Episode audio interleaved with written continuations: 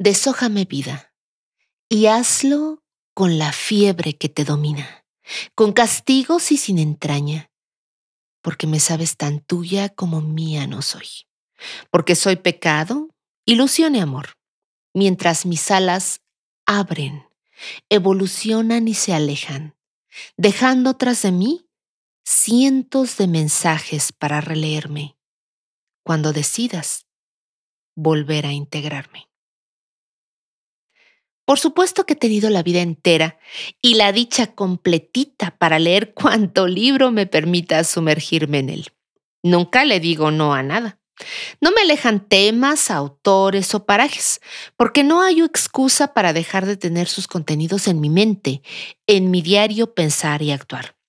Solo que tratándose de erotismo, me acoplo a pieles que ya no están.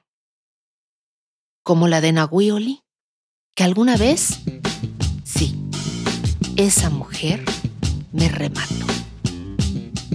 Mi nombre es como el de todas las cosas, sin principio ni fin, y sin embargo, sin aislarme de la totalidad por mi evolución distinta en ese conjunto infinito, las palabras más cercanas a nombrarme son Nahui nombre cosmogónico, la fuerza, el poder de movimientos que irradian luz, vida y fuerza. Luego, precisamente, uno de sus amores, el doctor Atl, la definiría perfecto, pareciera solo para mí. ¿Qué es Nahuioli?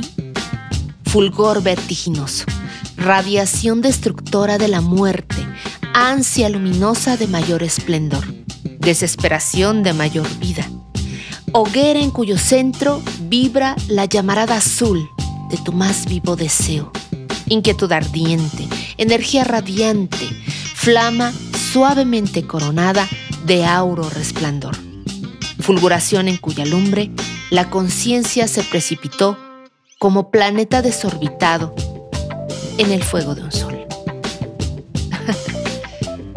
Me creerás que no recuerdo si me desvanecí ante su verde mirada, sus caderas pronunciadas y desnudas, siempre siempre desnudas. O simplemente sería la textura de su voz plasmada en aquellos renglones que por semanas no podía sacar de mi mente. Devoré textos hallados de singular manera, poema tras poema intentando comprender cómo se deslizaban las letras solo para ella, solo en ella. Revisé sus fotografías más conocidas, retratos, pinturas y cuanta anécdota narrada en fragmentos biográficos pude solo para encontrarla, para vivirla como ella vivía, tan fuerte, tan intensa, sin la prisa de edades o tiempos, convenciones o formas, porque era ella y solo ella quien podría descubrir, así como nadie lo ha hecho, el erotismo femenino. Entonces, la ley. Las mujeres son flores sin savia, flores para macetas. Ese es el cáncer con que nacemos, estigma de mujer aprisionada y reprimida.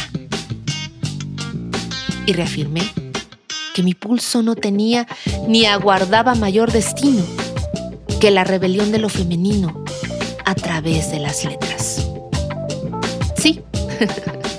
Soy lo que soy por la construcción de un hombre que me ayudó a entender mi femenino oculto o reprimido.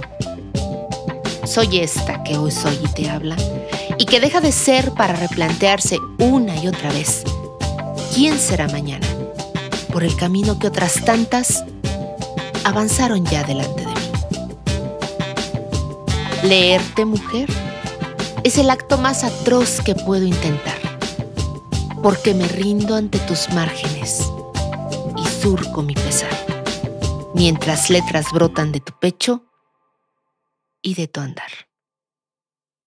Y fue ella precisamente quien escribió Insaciable Sed, porque muy seguramente Carmen Mondragón, Nahui ardía como lo hago ahora mismo yo. Como creo, deberíamos hacerlo todas a través de un libro, de un poema, de unas letras. Decía, mi espíritu y mi cuerpo tienen siempre loca sed de esos mundos nuevos que voy creando sin cesar, y de las cosas, y de los elementos, y de los seres que tienen siempre nuevas fases, bajo la influencia de mi espíritu y mi cuerpo que tienen siempre loca sed, inagotable sed de inquietud creadora. Así es. Ella era Nahuiolin. ¿Y yo? yo soy una apasionada lectora, una asidua entusiasta de creerme escritora y un incansable combatiente de horizontes fundidos, límites inadecuados y mundos a la mano que poder disfrutar. Para hoy, justamente hoy que es miércoles de tentación, en que tenemos algo realmente trascendente que celebrar. Tu existencia, la tuya mujer, exactamente. Verte y saberte tan femenina es que no tengo más que una última petición para todos ustedes, para ti, para él, para todos nosotros. Que los libros cundan que nazcan y renazcan de entre nuestros miedos, de aquellos sitios poblados de incertidumbre y sin razón, para uno a uno, uniendo nuestras manos a la reconstrucción continua de lo mejor que somos, de lo único que tenemos, nuestra humanidad, simple y sencillamente, pueda constituirnos como eso, como personas, como mujeres, como hombres, todos juntos, haciendo lo que mejor sabemos hacer. Pensar, crear y crecer. y por favor, sí, te hablo a ti, preciosa.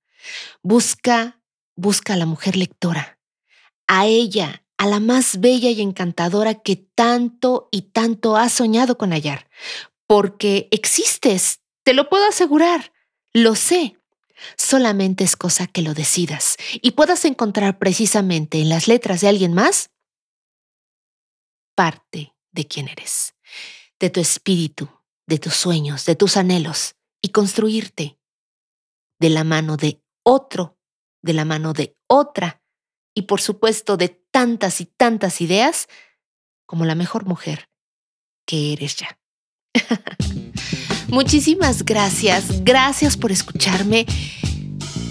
Creo que hoy, bueno, además de motivo, sin lugar a dudas, pude compartirte mucho, mucho de lo que soy a partir de mis orígenes precisamente familiares, lectores y sobre todo, tal vez, seguramente sí, ojalá, poder responderte por qué escribo, por qué erotismo precisamente y por qué, pese a muchas cosas igual que tú, celebro ser una mujer. Muchas gracias nuevamente y te espero la próxima semana aquí en el podcast Miércoles de Tentación. Hasta la próxima.